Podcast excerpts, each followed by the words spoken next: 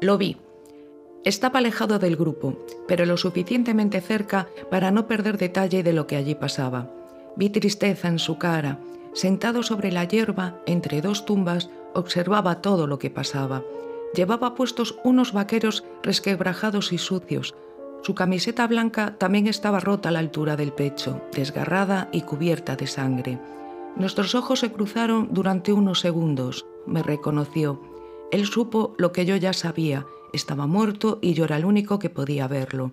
Presenciaba su propio entierro. El sacerdote estaba hablando a los presentes. Era la hora del sermón y todos mostraban su respeto agachando la cabeza y moviendo los labios como si estuvieran rezando. Pero más de uno, quizá todos, estaban aliviados de que aquel cuerpo que iban a enterrar no fuera el suyo. Algún día se encontrarían en esa situación, algún día, quizá lejano, quizá no, algún día que no era hoy. Desvié la mirada de la suya para observar la gente que había a mi alrededor.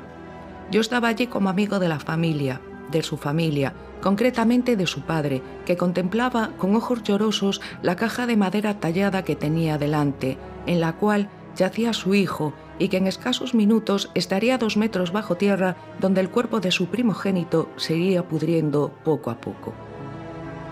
Me dio tanta pena que me acerqué a él y le coloqué mi brazo derecho sobre sus hombros.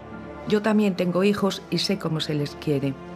Me dirigió una mirada de gratitud y rompió a llorar. Mientras tanto, volví a mirar al chaval, al muerto, al hijo de mi amigo, que lo conocía desde que había salido del vientre de su madre. Su mirada estaba enfocada en alguien de los allí presentes. Pude ver odio, mucho odio en sus ojos. Seguí su mirada, era su mejor amigo el foco de su atención. Por lo que me habían contado, el accidente en el que falleció había sido por una negligencia de su parte. Había perdido el control del coche, seguramente por los efectos del alcohol o drogas que había estado tomando. Iban otros tres amigos con él, ellos habían sobrevivido. La suerte esa noche no estaba de su lado. La policía estaba haciendo las pesquisas necesarias para resolver aquel caso. Pequeños detalles que no encajaban en todo aquello les había llevado a investigar el accidente a fondo.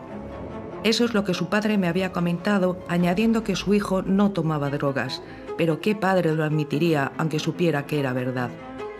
Le habían realizado la autopsia al chaval y se procedió a enterrarlo lo antes posible por el mal estado en que había quedado su cuerpo. Terminado el sermón, se procedió a bajar el féretro a la fosa húmeda y oscura de la cual no saldría jamás y donde el joven descansaría para siempre, si eso era posible, porque bastaba ver la cara del muchacho para darse cuenta de que su alma no estaba en paz. Entonces pasó algo que no solo yo, que era el único que podía verlo, lo notó. El detonante fue el estridente ruido de las sirenas y un par de coches de la policía que se acercaban velozmente al cementerio.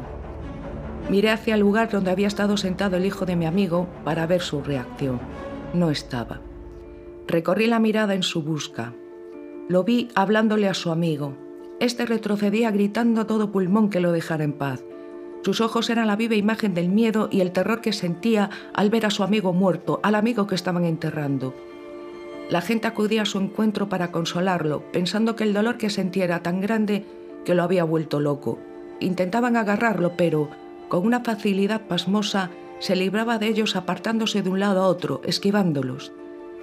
El joven intentaba salir huyendo del cementerio, caminando de espaldas, para no perder de vista ni un solo momento a su amigo convertido en fantasma. Tropezó y cayó sobre una cruz de hierro. Profirió un profundo y desgarrador alarido de dolor durante el cual toda la gente congregada en el cementerio enmudeció. La sangre que emanaba de su espalda teñía de rojo la lápida blanca donde estaba enclavada aquella cruz. Se ahogó con su propia sangre que salía a borbotones de su garganta. Cuando llegó la policía ya había muerto y el hijo de mi amigo había desaparecido. Luego supe por qué. La autopsia arrojó cero de alcohol y cero drogas en su sangre vieron restos de pintura roja en la puerta del conductor del coche siniestrado, que, por cierto, era blanco. Había sido un homicidio voluntario por celos. El hijo de mi amigo le había levantado a la novia al que yacía con una cruz clavada en la espalda. Este lo sacó de la carretera provocando el accidente que lo mató. El resto de los chicos que iban en el coche no podían contar nada porque todavía estaban en el hospital bastante graves. Me pareció que estaba presenciando una de las muchas injusticias que tiene la vida y que hacen que te hagas un montón de preguntas sin obtener una respuesta que te satisfaga un poco. Me dirigí al coche cabizbajo y pensando en todo aquello cuando lo volví a ver. Esta vez sentado en la parte de atrás de mi coche.